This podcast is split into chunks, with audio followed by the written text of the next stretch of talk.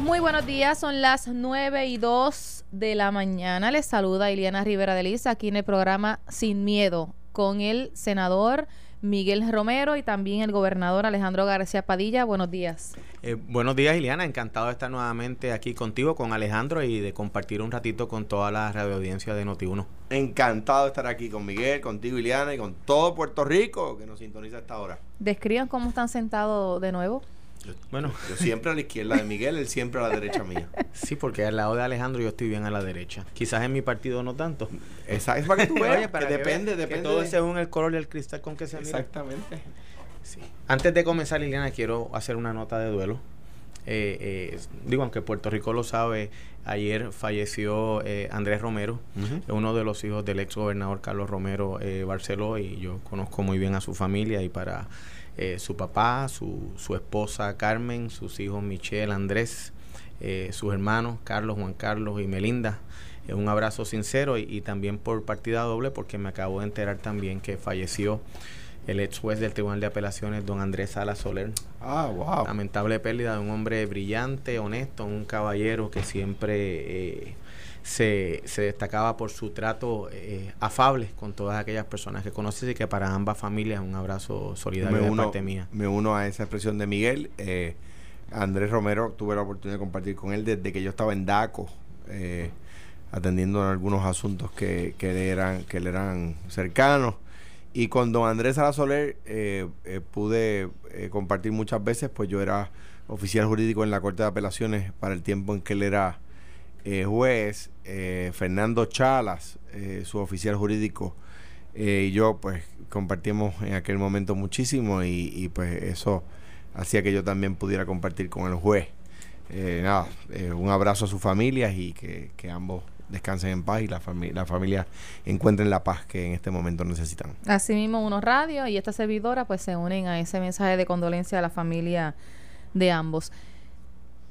Oye, se revolcó de momento el gallinero, como dicen allá en el campo, con las expresiones que, emitió Pedro Pierluisi, que está más que comprometido y está considerando seriamente aspirar a la gobernación en el 2020 y que en las próximas semanas estará compartiendo con el pueblo antes de tomar una decisión.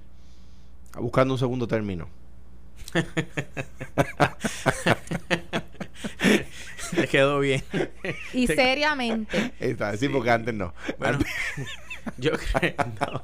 Él aspiró con Ricky, suspiró con Wanda y ahora dice que va a aspirar otra vez. A mí me encantan las cosas, varias cosas como las toma, no, las toma Alejandro, pero yo creo que esto es, eh, esto es una expresión de él. Eh, saben que la semana pasada hubo una, una reseña eh, periodística y una entrevista que le hicieron en un medio cuando él regresó. Él estuvo unos días fuera. Eh, luego del breve término, sí, en el cual ocupó la fortaleza y la decisión del Tribunal Supremo de Puerto Rico sobre su juramentación y sobre la, la validez o no de la famosa eh, Ley 7 del 2015.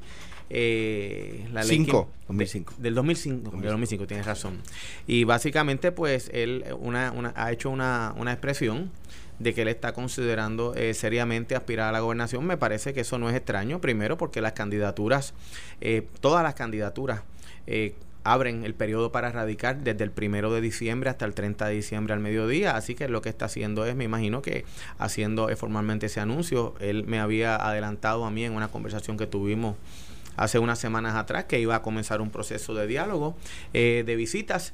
Eh, y obviamente, mira, yo creo que él ha, él ha dicho que las cosas, la política ha cambiado. A mí me, me, me complace sobremanera que sin tapujos exprese cuál es su intención, porque es importante, ¿verdad?, que dentro de toda la, la situación política que se vive en Puerto Rico, de que todo ha cambiado, pues es importante también que las personas sepan las intenciones para que él pueda tener una, un feedback, una retroalimentación de cómo la gente ve esa candidatura luego de todo lo que ha pasado y además cómo lo ve también el reto del liderato del partido.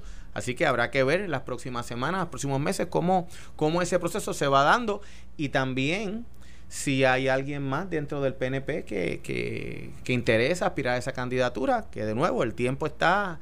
Eh, bueno, Jennifer González eh, fue una de las que no descarta ir a la gobernación. Claro, y, es un excelente líder, es vicepresidente del partido. No tan solo que no lo descarta, sino que se le ha mencionado. Eh, la semana pasada eh, también me parece que el lunes pasado tuvo una entrevista bastante a fondo, un perfil en el periódico El Nuevo Día. Ella hizo unas expresiones de que su, su plan inicial es permanecer en Washington, pero esto es como todo. hay que esperar que eh, se dé el proceso y ver desde el primero de diciembre al 30 eh, si están todos los que son o si son todos los que están. Mira, en primer lugar, yo eh, pienso que el, el comisionado Pierluisi tenía más apoyo público previo a el intento que hubo de ser gobernador sin la confirmación de los dos cuerpos a posterior, ¿verdad? Su figura sufrió en ese, en ese momento porque pues, pues algunas, algunas, algunos sectores lo vieron, lo vieron mal, ¿verdad? Eh, eh, tratando de agenciarse la gobernación, nada más y nada menos, eh, con subterfugios, etcétera, y cuando había unanimidad en la, en la comunidad jurídica, o casi unanimidad, de que, de que el, el, proceso era otro, ¿no?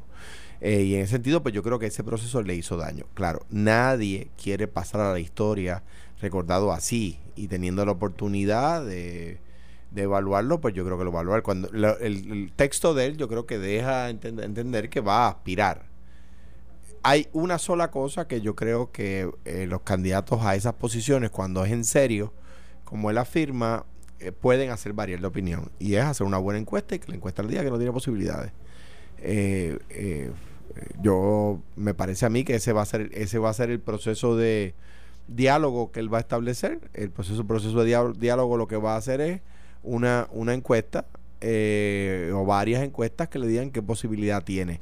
Yo creo que Pierluisi no se va a volver a presentar para volver a perder en una primaria como perdió con Ricardo, diciendo que Ricardo no tenía capacidad para luego endosarlo para gobernador, ¿verdad? Eh, son cosas que en el camino yo creo que le, que le restaron. Es más, te digo más, de ganar la elección, general tenía más posibilidades el día antes de la primaria, eh, eh, el, día de la, el día que perdió la primaria con Ricardo que ahora. Eh, ¿Por qué? Bueno, porque pues, sufre su credibilidad cuando él cuestionaba las capacidades de Ricardo y luego lo endosaba. Eh, cuando dijo que se iba a someter al, al, escrutinio y que si uno de los dos cuerpos no lo confirmaba, pues se salía, y después dijo que no, que se quedaba aunque uno de los dos cuerpos no lo confirmara. Ese tipo de, flip-flopping, ese tipo de cambio de posición, pues obviamente va drenando. Y mientras más uno está metido en la, política, pues por supuesto más piedras recibe, pues por supuesto más golpes recibe, pues por supuesto más débil eh, eh, en, la, posibilidad. Yo creo que, que él, afirmando eso, no es que lo está considerando, es que lo decidió y lo único que lo haría cambiar de posición es que, que sus encuestas internas le digan que no tiene posibilidad ante Jennifer González, ante eh, Tomás Rivera Chats o ante Wanda Vázquez, que hay mucha gente que insiste en que, en que va hacia adelante, aunque la información que yo tengo es que bajo ninguna circunstancia. Bueno, yo, ese tremendo análisis como buen popular de Alejandro García Padilla. ¿Hay eh, algo de lo que discrepe? Bueno, claro, tengo que discrepar de varias cosas. Primero, me parece... Eh, eh, yo creo que eh, no discrepaste de lo del segundo término. previo no, es que previo a que previo al día 2 de agosto, entre el 2 de agosto y el 6 de agosto, claro que puede haber una situación en la cual una opinión sobre una figura puede variar pero no podemos no podemos despacharlo, ¿verdad? Pensando de que trató de agenciarse o que trató de validarse como gobernador de forma ilegal.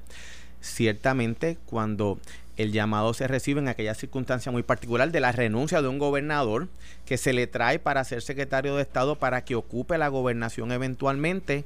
Había un marco legal que estaba ahí y que las decisiones del Tribunal Supremo así lo respaldaron, en el sentido de que había juramentado válidamente, pero obviamente, eh, y en esto sí eh, eh, coincido contigo, que había un consenso generalizado de la, de la comunidad jurídica de que mira, el shot es bien cortito para que se valide eh, esa, esa juramentación. Incluso eh, yo que eh, respaldé a, Pedro Pierluisi como secretario de Estado y que quería que en el Senado se viera esa votación. Eh, siempre indiqué, mira, yo estoy claro en que me parece que las opciones de que el tribunal valide esto en los próximos días pues van a ser este bien bajitas. con relación ¿verdad? a lo que ocurrió luego de la primaria del 2016, me parece que yo creo que eso fue subsanado.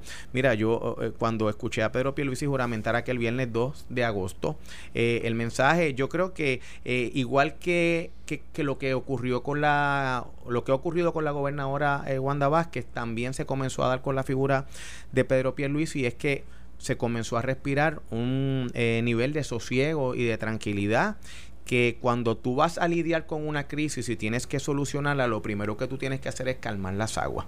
Y yo creo que eso se había logrado. Me parece que eh, como otros candidatos dentro del PNP, eh, tiene un bagaje, tiene un equipaje que la gente va a evaluar, tiene una experiencia como eh, comisionado residente eh, por los términos, tiene una experiencia política, tiene la experiencia de haber, de, de, de, haber pasado por una derrota, porque yo creo que aquí, ¿verdad?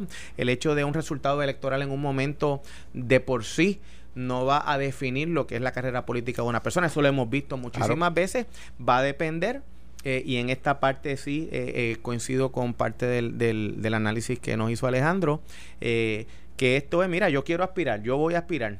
y en una mente como la de él, y lo que yo he hablado con él, me parece que a menos que tenga un estudio, una encuesta que diga todo lo contrario a esa aspiración, pues me parece que va a estar ahí.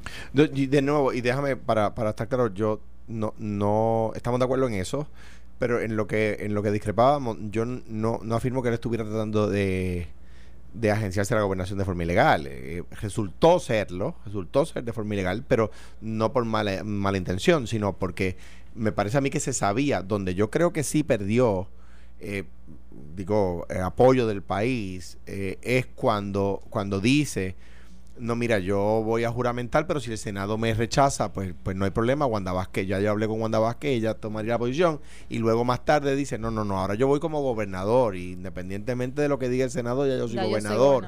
y entonces eh, eh, ahí sí hubo, hubo un cambio de opinión, un flip-flopping, como dice en inglés, igual que lo uso, entiendo que internamente en el PNP quedó subsanado, pero igual que lo hubo en la primaria. Por eso uno tiene que tener mucho cuidado con lo que dicen las primarias. En la primaria del, 2016 decía que Ricardo no tenía capacidad para gobernar y unos meses después en la campaña decía que sí la tenía.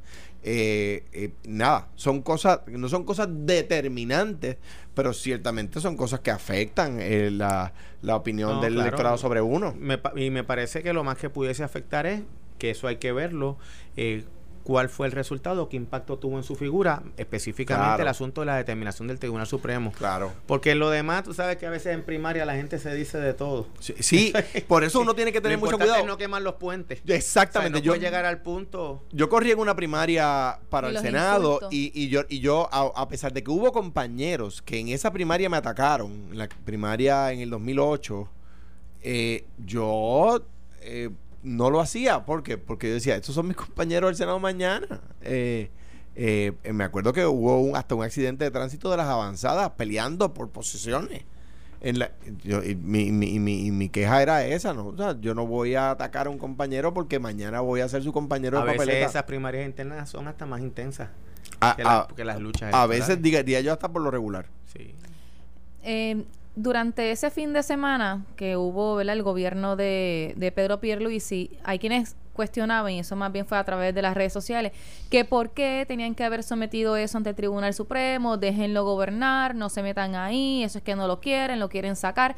¿Podría ser ese mensaje algo positivo para Pedro Pierluisi? De utilizarlo de que no le dieron la oportunidad de gobernar y que quisieron este desbancarlo. Yo, yo no creo, no me extrañaría que él utilizara ese, ese argumento, ese argumento para para presentarse como candidato. Eh, primero, en ese momento una controversia de que no querían. Y, la controversia principalmente ocurre con el gobierno que compone la mayoría, que es el que tendría él que presidir, ¿verdad? El, del Partido Nuevo Progresista. Yo no, no, no, no espero que no sea ese argumento porque me parece a mí que las personas que objetaron el nombramiento o que objetaron la situación o la controversia legal por razón de que entendían que había que pasar un proceso de confirmación en ambos cuerpos, pues mira, tienen, tienen tanta razón que el Tribunal Supremo terminó diciendo que requería una confirmación de ambos cuerpos para poder ejercer el, el restante del término del ex gobernador Ricardo Rosselló. Así que me parece a mí que ese no va a ser uno de los argumentos. Me sorprendería porque... Yo, estoy de acuerdo con Miguel. Eh, y si la decisión de la Corte Suprema hubiese sido 5 a 4 o 6 a 3, es más, 8 a 2 pero la, opinión de la Corte Suprema vino demasiado sólida. Eh, y, y, déjame decir lo siguiente, independientemente de que por ahí comencé, el, el handicap, el problema que va a tener Pedro Pierluisi en una elección, que no lo tenía en el 2016, no es ese. Eso va a ser un issue, eso va a ser un tema. El principal problema es que ha sido abogado de la Junta y que cuando la Junta reclama que se, que se bajen las pensiones, él abogaba a favor de que se bajen las pensiones. Y cuando la Junta abogaba para, porque se le quitara dinero a las alcaldías para que las alcaldías le dieran servicio a los ciudadanos, él abogada, abogaba a favor de que se le quitara dinero a las alcaldías. Que cuando la, el Tomás Rivera Chats aprobó eh, una ley para que los municipios no tuvieran que volver a pagar su aportación al seguro, no tuvieran que pagarla dos veces. Él era abogado de la Junta para decir que sí tuvieran que volver a pagar. O sea, que, el problema de Pierluisi ha sido el cabildeo y la gestión de derechos a favor de la, de, o sea, como abogado a favor de la Junta. Eh, para quitarle eh, beneficio a los puertorriqueños, para quitarle chavo a los puertorriqueños. o sea, si yo aspirara mañana nuevamente, pues por supuesto que a mí me van a atacar por haber estado dispuesto a aceptar promesa como condición para tener una, un mecanismo de reestructuración de deuda. Pues yo no, me puedo quejar de que me ataquen por eso, porque es que así esa es la historia. Y la historia es que Pedro Pierluisi era abogado de la Junta activamente. O sea, no es que em, eh, eh, Miguel Romero y Alejandro García Padilla y él teníamos un bufete y el abogado de la Junta era uno y él, y él no tenía nada que ver con eso. No, no, no, no. Él estaba allí activamente como abogado de la Junta en, contra de los pensionados, en contra de los municipios. Eh, eh, eso va a ser una, piedra grande en el camino. El tema de que a juicio del, presidente de la Cámara, él llamó para influir en una investigación sobre un proyecto que la Junta adjudicó como proyecto prioritario, una égida en Atorrey. Pues por supuesto, eso va, a ser líos que él va a tener que responder, ¿verdad? Eh, no estoy diciendo que hay una ilegalidad Estoy diciendo que, van, a ser issues de campaña. van, claro. a van, a ser cuestionamientos políticos y yo me imagino que él se preparará para eso. Eh, del mismo modo, por ejemplo, que cuando eh, compareció a la Cámara de Representantes y fue sometido a un interrogatorio bajo juramento por un espacio de siete horas, donde se alegaba que no iba a conseguir los votos, donde fue cuestionado, interrogado por mayoría, por minoría, eh, sobre eh, el servicio legal que él como abogado del bufete al cual pertenecía brindaba a la Junta, donde se aseveró que brindaba un asesoramiento sobre, eh, él mismo lo hizo, sobre materia legal y no sobre asuntos de política pública que iba a determinar la Junta de Supervisión Fiscal. inclusive, hasta se atendió las manifestaciones que hizo el presidente de la Cámara, Carlos Johnny Méndez, sobre que hubo un momento dentro del cual él había entendido que él había comparecido eh, para buscar entorpecer algún tipo eh, de investigación que estaba llevando a cabo la Cámara y él contestó a saciedad eso. Tanto es así que logró el voto de la mayoría de los miembros de la Cámara e incluso del legislador que estaba a cargo de la investigación que se dio en el alegado proceso donde él alegadamente había interferido. Pero la, eh, investigación continúa, creo. Eh, bueno, ya rindieron un informe. ¿Rindieron, un informe. No recuerdo si es final, pero hubo un informe que rindió la Cámara recientemente y lo sé porque fue reseñado por los medios. Pero sí, eh, posiblemente, ¿verdad? No estamos diciendo, o, sí, entiendo, Alejandro nos acaba de decir que no, no, es que hay una ilegalidad, pero sí son cuestionamientos que se van a volver a levantar porque en política yo creo que son los flancos más, más atractivos eh, que van a utilizar para, para eh, cuestionar eh, como pasó en ese proceso. Así que, pero del mismo modo convenció a la mayoría de los representantes. Así que ya veremos todos estos meses Vamos a ver qué ocurre con, con, con, él y cómo él, ¿verdad? Una vez uno dice que soy candidato y que lo estoy evaluando eh, seriamente, se abre para eh, recibir invitaciones, no tan solo para invitar, para, para recibir, para eh, comparecer a los medios, contestar preguntas, estar en el debate público. Eso no se hace de afuera, esto ha cambiado. aquí hoy se escudriña más que nunca antes y uno tiene que estar en posición de, de responder, quizás hasta hasta con mayor detenimiento y con más tiempo sobre todos estos cuestionamientos que se pudieron haber levantado en el proceso breve de aquellos eh, días que duró el proceso en el cual estuvo el involucrado. Así es. Bueno, vamos a una pausa y regresamos en breve aquí analizando varios temas. Esta información que trasciende hoy de que hay pesquisas sin completar en el Senado por unas resoluciones de investigación que se someten y pues según el, el portavoz de la mayoría, Carmelo Ríos, pues queda en manos de los presidentes de las comisiones si darle paso a esas investigaciones. Y esta información que es trabajo Noti 1630, que se estarían citando a unos testigos relacionados pues a una venta eh, de boletos, y eso fue un audio que publicaron de, del secretario de la Gobernación, Ricardo Gerandi. Regresamos en breve aquí a Sin Miedo. Son las 9 y 33, regresamos aquí a Sin Miedo con el gobernador Alejandro García Padilla y senador Miguel Romero. Bueno, dejando dos temas en discusión, estarían pronto para esta semana la oficina del Contralor, Contralor Electoral citando a testigos como parte de la pesquisa por la supuesta intervención del exsecretario de la Gobernación Ricardo Gerandi, exigiendo a los jefes de agencia que vendieran boletos para la recaudación de fondos dirigidos a la campaña de reelección del exgobernador Ricardo Rosello. El, el, Contralor Electoral tuvo la oportunidad de hablar aquí en Noti1, Walter Vélez, y explicó que esperan que estas personas eh, lleguen a la oficina, pues, obviamente para poder encaminar esta investigación. ¿Qué ustedes creen que pueda ocurrir aquí? ¿E, ¿Esta acción de Gerandi y esta pesquisa logrará algún resultado? ¿Tiene, tiene posibilidades de una investigación más allá, de justicia, algún referido? Bueno, primero que ¿verdad? A veces la, algo importante que a veces las personas piensan que cuando pasa la controversia estas cosas se quedan en el olvido. Importante y me parece positivo que la Oficina del Contralor Electoral y el Contralor Electoral estén dando eh, seguimiento y estén eh, llevando a cabo esta investigación. Eh, porque esto fue parte de las controversias que se levantaron previo a la renuncia del exgobernador Ricardo Rosselló. recuerdo que unas expresiones que había hecho, no sé si fueron escritas o en un medio, eh, el exsecretario de la gobernación, eh, Gerandi, había establecido primero que esto era un evento privado, que no fue una reunión de gobierno, que fue costeada con fondos privados, que ocurrió eh, fuera de horas laborables y él indicó que él no manejó ni entregó ningún boleto. Hubo expresiones en contrario, hubo, recuerdo, unas grabaciones que sacó eh, Noti1 específicamente y recuerdo haber estado en un programa aquí una tarde junto a Alejandro con, con Alex Delgado eh, quedaba así a que él estaba allí en la reunión. Así que mira, lo importante es que aquí que se citen los testigos y que esto se, eh, eh, se divulgue y veremos, y ahí terminaremos con la especulación. Mira, atendiendo tu pregunta, la respuesta es sí. Por supuesto, pues, pues pero depende de, lo, de cosas que no sabemos, que son esas que eh, ha he obtenido, esa información que ha obtenido o que obtendrá en los próximos días la oficina del Contralor Electoral.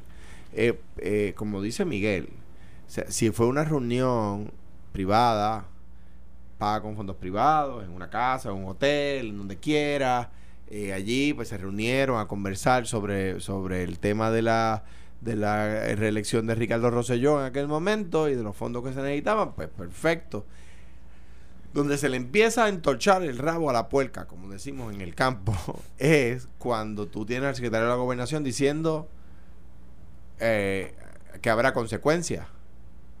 Ahí está el sobre. Aquí eh, eh, hay que ver quiénes están y quiénes no están. ¿Ves? ¿Por qué? Porque si es una amenaza para permanecer en el puesto, pues ya, ya eso, independientemente de que sea una reunión privada, paga con fondos privados, incide sobre la función pública de las personas que estaban presentes.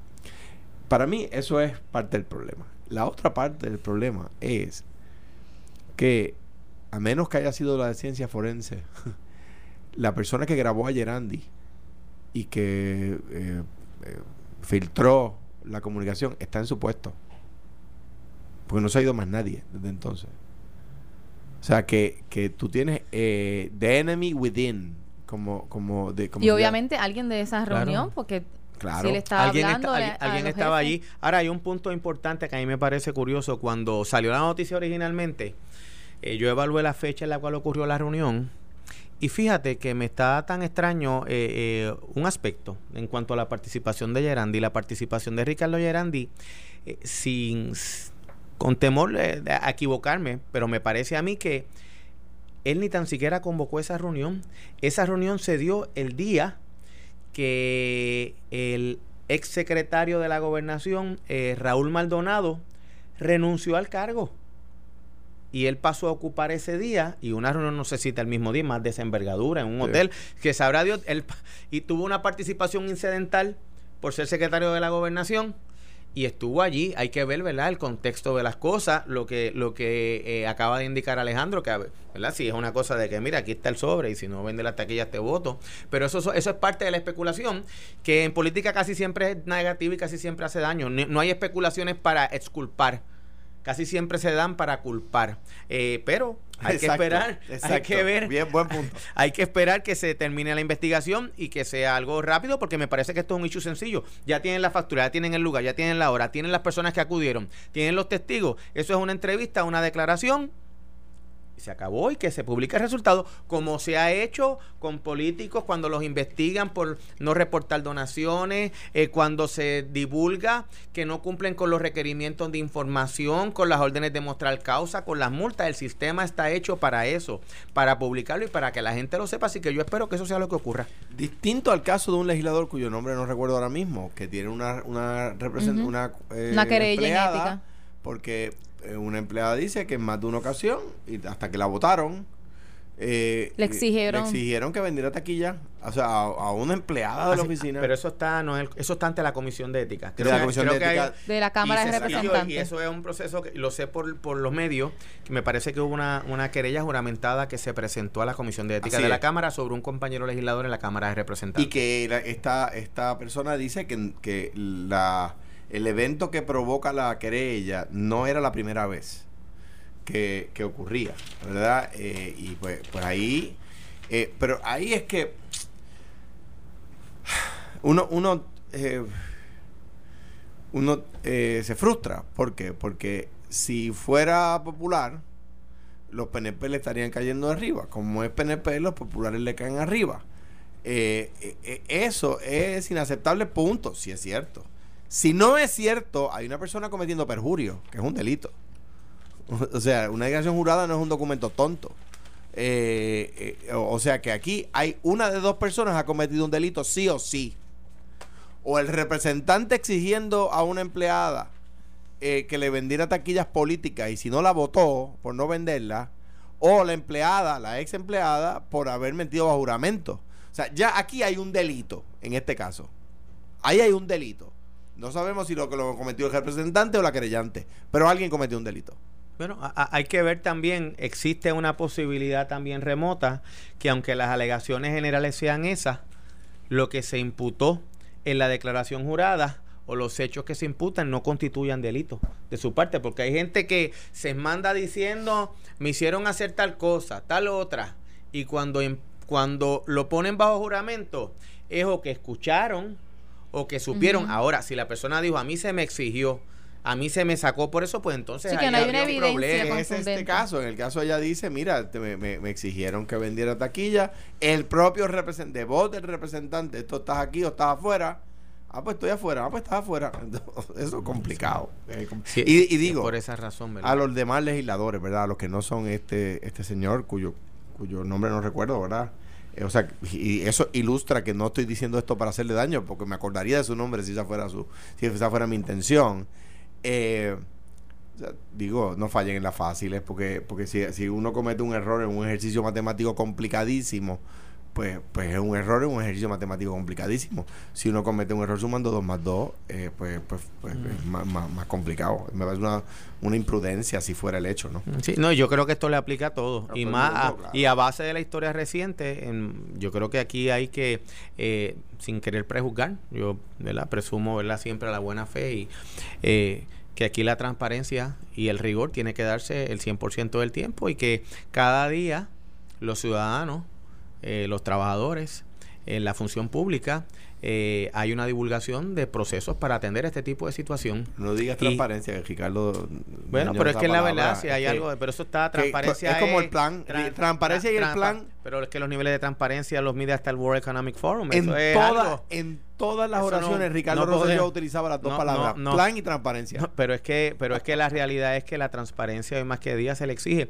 Uno de los resultados yo estoy de lamentablemente acuerdo, pero es que todo el mundo se acuerda de lo otro. Eso es como, Pero es como- que lo otro no va a ser. como si esta eso, no, eso no va a ser tan sencillo de olvidar. Eso va a estar ahí para bien o para mal. Igual que los aciertos, más los desaciertos, van a estar ahí todo el tiempo presentes. Yo lo que sí espero pues, en el proceso de la, las, las querellas en la Asamblea Legislativa, tienen unos procesos que son juramentados, tienen unas consecuencias también, como la que tú acabas de, de Sí. indicarle, que si alguien hace una imputación que sea falsa, eh, eh, se, impo- se, se, se, se- se expone no tan solo al perjurio, sino a, a las repercusiones legales que en su contra pueda tener la persona a quien se le mancilla la reputación. Pues, Es bueno que estas investigaciones, como mismo comienzan, también notifiquen que en efecto, como todavía están en continuación, tanto la Oficina de Ética y el Contralor y también esas que están en la, en la legislatura, pues que también anuncien si ya terminaron y se va a desistir de la investigación o que no hubo Bueno, este, eh, una razón alguna de, de hacer el- referidos o una determinación El en proceso contra es tan público que la Comisión de Ética emite un informe. Y en el informe mm, vota todo el mundo, los miembros de mayoría, eh, de minoría, los informes tienen determinaciones de hecho, dan conclusiones. Si hubiese en el caso de, en cualquier caso negativo, eh, también si hay algunas eh, violaciones, no tan solo al código de ética, alguna disposición legal, eso lo eso también lo incluye y al igual que referido, esperemos que este no sea el caso, ¿verdad? Eh, pero pero sí hay una serie, hay unos procesos que incluyen consecuencias hasta hasta fuera del ámbito de la Comisión de Ética de la Asamblea yo- Legislativa. Sé, sé que tenemos una entrevista y que ya el programa va a ser un poquito más corto, pero quiero aclarar lo siguiente. Lo que dice Carmelo, y no porque sea nuestro compañero aquí de panel en el periódico en el día de hoy, es la verdad. La, Estamos hablando de las, resoluciones investigativas que están todavía en el Senado, son 363 y solamente 70, eh, según la información, es lo que se ha completado. eh, eh, Carmelo lo plantea, y yo, yo fui asesor legislativo y fui senador en distintas épocas, ¿verdad? Eh, eh, y puedo decir que, que es así. Eh, mira, eso eh, funciona de la siguiente forma para que la gente lo sepa. De repente sale en el periódico de hoy, lo voy a abrir al azar, eh, eh, eh, un anuncio, una, un reportaje de, de que finaliza con cuatro medallas en campeonatos panamericanos los tenismesistas. Entonces viene un, un- un legislador y dice, "Ah, eso es una oportunidad. Voy a radicar una resolución de investigación a ver si los tenismesistas tienen todo lo que necesitan. Y radica una resolución de investigación. Porque salió, porque es un tema que está en el periódico de hoy y va a salir, va a tener Sí, un fue un Puedo entender- va a tener un foto. Puedo entender que en tu opinión a veces se radican eh, resoluciones de investigación Por el momento. Va- por, por momentum. A- a eso- pero para dónde voy es, y después ese legislador se le aprueba y después ese legislador no hace nada con esa resolución. A donde voy es a que depende del presidente de la comisión, no depende del, no depende del portavoz, no depende de, de- del pleno. Bueno, y, tam- y también hay unos factores, eh, ¿verdad?, eh, externos, exógenos. La semana pasada estuvimos aquí hablando el viernes de unas comparecencias que tenía que dar el Departamento de la eso Familia a la Comisión de Bienestar y Familia del Senado de Puerto Rico, que presidía la compañera Naida Venega, y desde abril nunca, la, nunca comparecieron en una investigación. No tan solo comparece el gobierno, en unas ocasiones comparecen entidades privadas, universidades, testigos, se hacen vistas públicas, inspecciones oculares. Eh, hay que ver el detalle de cada una de ellas para ver en qué medida, ¿verdad? Esos son factores que inciden en que no se hayan eh, completado. Por lo regular hay unos términos, el, se publica o se divulga cuando hay extensiones, salvo las comisiones de gobierno y las comisiones de Hacienda en el Senado, por, por la cantidad de medidas que tienen que evaluar por la jurisdicción que compete a ambas comisiones. Esas comisiones como tal no tienen unas restricciones de unos informes dentro de un tiempo o de atender medidas en un tiempo como tal. Las demás, A- pues a menos que, la misma resolución Pues- lo diga. Ah, pero- y eso es otra, que viene Miguel y preside la comisión de asuntos eh, Ahí le pone 30 jurídicos, días. jurídicos, ¿verdad? Entonces, yo que no estoy en esa comisión, presento una resolución para que Miguel investigue. Exacto. Entonces, a mí se la prueba y Miguel le llega la resolución y dice, pero ¿qué, qué demonios es esto? Si eso fue lo que ocurrió en la Cámara con, con Pelle Santiago, que Claro. él hizo. eh, una- Pero eh, por lo sometió una regular el asunto de los términos, la Comisión de Asuntos Internos cuando baja la resolución para filtra, aprobación, claro. filtra y, y- y hace Claro. esas enmiendas.